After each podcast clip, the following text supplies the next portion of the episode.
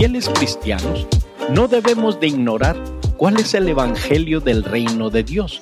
Y si por algún motivo lo hemos olvidado, aquí te damos un pequeño recuerdo de lo que es y que debemos de hacer.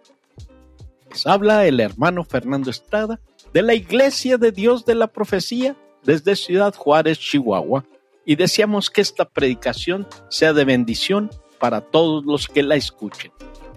Para iniciar en esta ocasión, nuestra felicitación es para Ian Estrada, que Dios lo bendiga y lo siga bendiciendo, pasando muchos años más en compañía de toda su familia. Queremos dar esta felicitación por su día, que fue el pasado viernes. Bendiciones de parte de sus padres, sus abuelitos, sus tíos, primos y el resto de su familia. Proverbios 4:10. Oye, hijo mío, y recibe mis razones, y se te multiplicarán años de vida. Proverbios 9:11. Porque por mí se aumentarán tus días y años de vida se te añadirán. Efesios 2:10. Porque somos hechura suya, creados en Cristo Jesús para buenas obras, las cuales Dios preparó para que anduviésemos en ellas. El tema del día de hoy es el Evangelio del Reino de Dios. ¿Qué significa venga tu reino? Hágase tu voluntad en la tierra como en el cielo. Quiere decir que debemos renunciar al trono de nuestra vida, en el cual hemos estado sentados desde nuestro nacimiento, y cederle a Él el centro de nuestro ser. Salvación es someterse a Cristo, estar en Cristo y Cristo en nosotros, estar escondidos con Cristo en Dios y estar perdidos en Él. Hablemos ahora sobre el Evangelio del Reino, el cual nos está esperando. Hechos 17:30. Pero Dios, habiendo disimulado los tiempos de esta ignorancia, ahora denuncia a todos los hombres en todos los lugares que se arrepientan.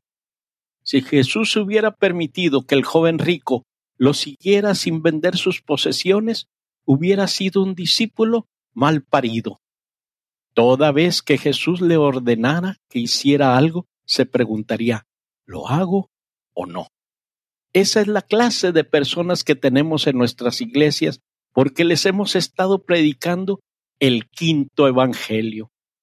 Hemos sido librados de una raza de desobedientes para formar un reino de discípulos obedientes. Efesios 2 del 1 al 7.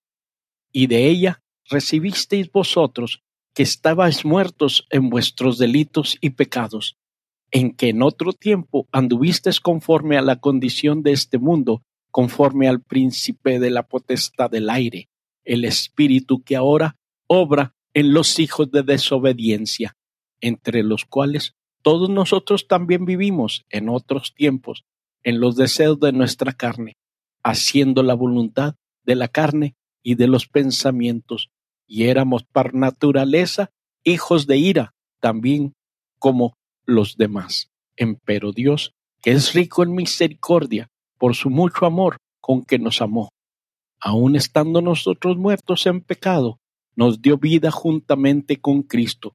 Por gracia sois salvos, y juntamente nos resucitó, y asimismo nos hizo sentar en los cielos con Cristo Jesús, para mostrar en los siglos venideros las abundantes riquezas de su gracia en su bondad para con nosotros en Cristo Jesús.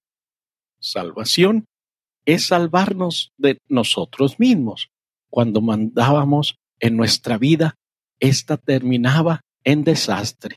Salvación es someterse a Cristo, estar en Cristo y Cristo en nosotros, estar escondidos con Cristo en Dios, estar perdidos en Él.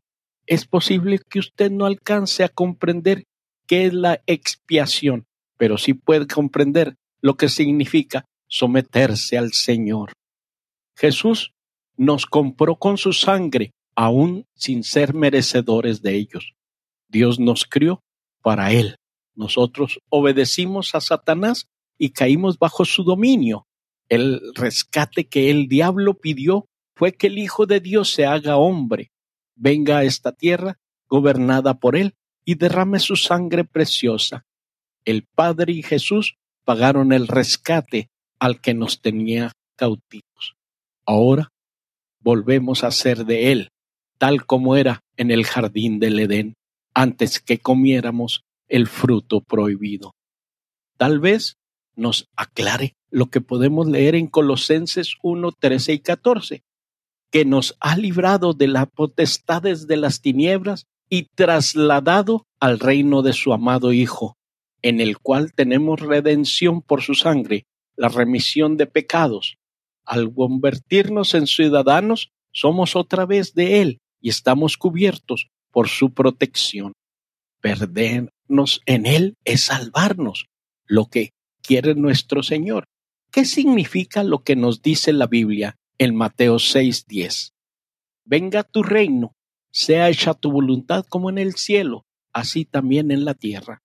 Quiere decir que debemos renunciar al trono de nuestra vida, en el cual hemos estado sentados desde nuestro nacimiento, y cederle a Él el centro de nuestro ser. Antes de conocer a Jesús, yo gobernaba mi vida y así andaba. Desde que lo encontré a Él, Él gobierna y yo estoy en camino hacia el cielo. Hágase tu voluntad en la tierra, se trata de algo para aquí y para ahora, no para mañana o para los siglos venideros. Cuidado con un evangelio diluido, o sea, disuelto y presentado en cómodas cuotas mensuales. Los primitivos creyentes se arrepentían, se bautizaban y eran llenos del Espíritu Santo el mismo día. El hablar en lenguas era señal de que el Espíritu los controlaba. Hoy damos muchas vueltas antes de rendirnos a Dios. Es un gran triunfo que al invitarles levanten la mano, pero eso no es nada más que un pequeño anticipo. Después transcurrido un tiempo, alguien dirá, pronto vamos a celebrar un bautismo. ¿Por qué no se bautiza? Calentaremos el agua del bautisterio ya hay un grupo de personas que se van a bautizar. ¿Por qué no aprovechar? Esa es la segunda cuota.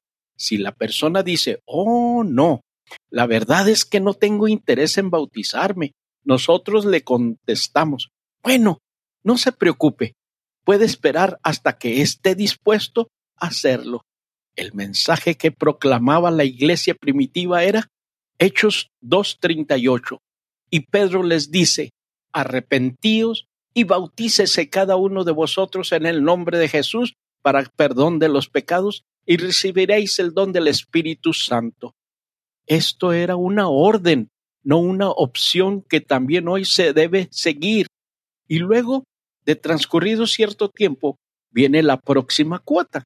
Sabe, hermano, tenemos que sufragar los gastos de lo que estamos haciendo aquí en la iglesia y por eso diezmamos nuestro dinero, pero cuando usted diezma, el 90% que le pide le rinde mucho más que lo que le rendía anteriormente el 100% de sus ingresos. Porque Dios multiplicará su dinero. Apelemos a sus intereses. Así, en pequeñas dosis, en lugar de infectar a la gente con el Evangelio, la contagiamos con pequeñas dosis formamos con ellos la actitud y el hábito de lo que Cristo mandó es opcional. Jesús dijo, Mateo 6:33, mas buscad primeramente el reino de Dios y su justicia, y todas estas cosas os serán añadidas. ¿Qué cosas?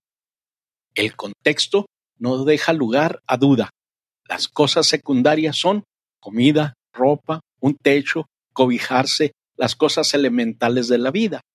Es muy frecuente escuchar que la gente le pide a Dios, dame un mejor trabajo, te ruego que me sanes. A veces ponemos a orar por nosotros a todos los amigos y a la iglesia entera. Parece que cuesta mucho convencer a Dios. Si hay que rogarle tanto para que nos dé las cosas, ¿no será que es porque no estamos buscando primeramente su reino? Él prometió darnos todas las cosas sin que le pidamos. Si nuestra actitud es primero su gobierno, es decir, si Él reina en nuestra vida, todo lo que yo necesito hacer es obedecerle y al mirar a mi alrededor, sin duda, voy a exclamar, ¿de dónde me vinieron todas esas cosas sin pedirlas?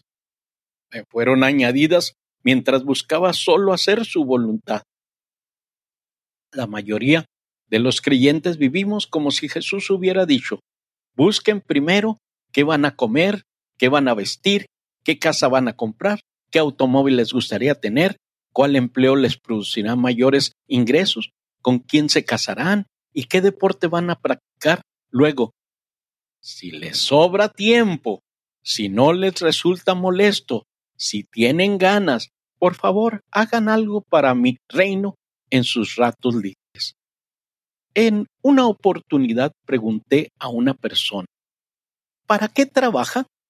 Bueno, trabajo para comer, me contestó. ¿Y para qué come? Para tener fuerzas para trabajar. ¿Y para qué vuelve a trabajar otra vez? Bueno, para comer otra vez, trabajar otra vez, comer otra vez. Ese no es vivir, es solo existir. Es una vida sin propósito.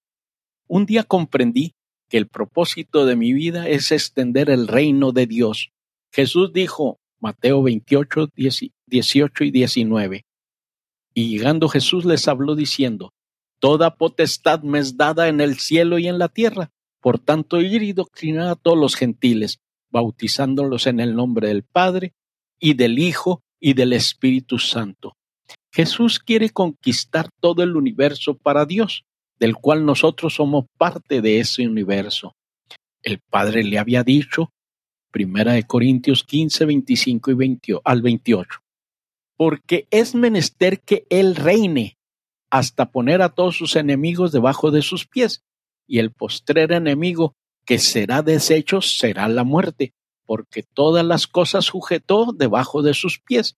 Y cuando dice todas las cosas son sujetadas a Él, claro está, exceptuando aquel que sujetó a Él todas las cosas mas luego que todas las cosas le fueron sujetas, entonces también el mismo Hijo se sujetaría al que le sujetó a él todas las cosas, para que Dios sea todas las cosas en todos.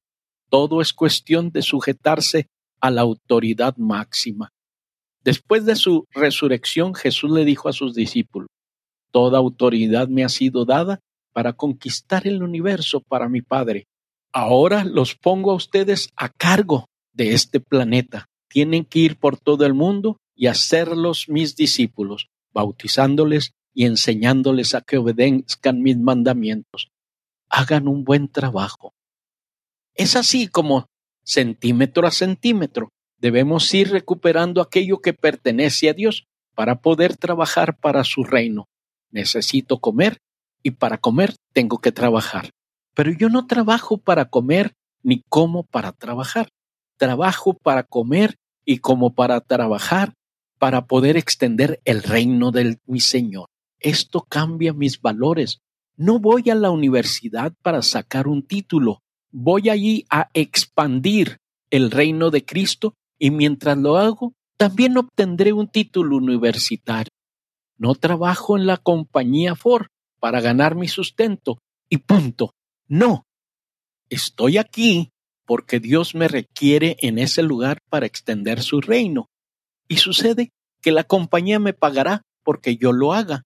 Esto no quiere decir que voy a llevar un púlpito y un órgano al trabajo, pero sí quiere decir que debo amar a mis compañeros, superiores y subalternos, trabajar mejor que nadie, brillar, hacerles favores y luego procurar hacerlos discípulos de Cristo.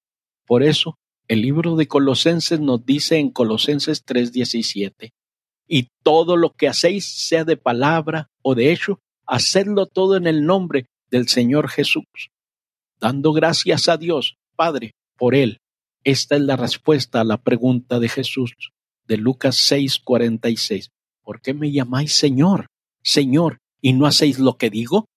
Esperando que el Señor haya tocado algún corazón, me despido de ustedes hasta el próximo domingo y deseándoles ricas bendiciones de lo alto de los cielos. Que Dios los bendiga hoy y siempre. Son los deseos de su hermano en Cristo.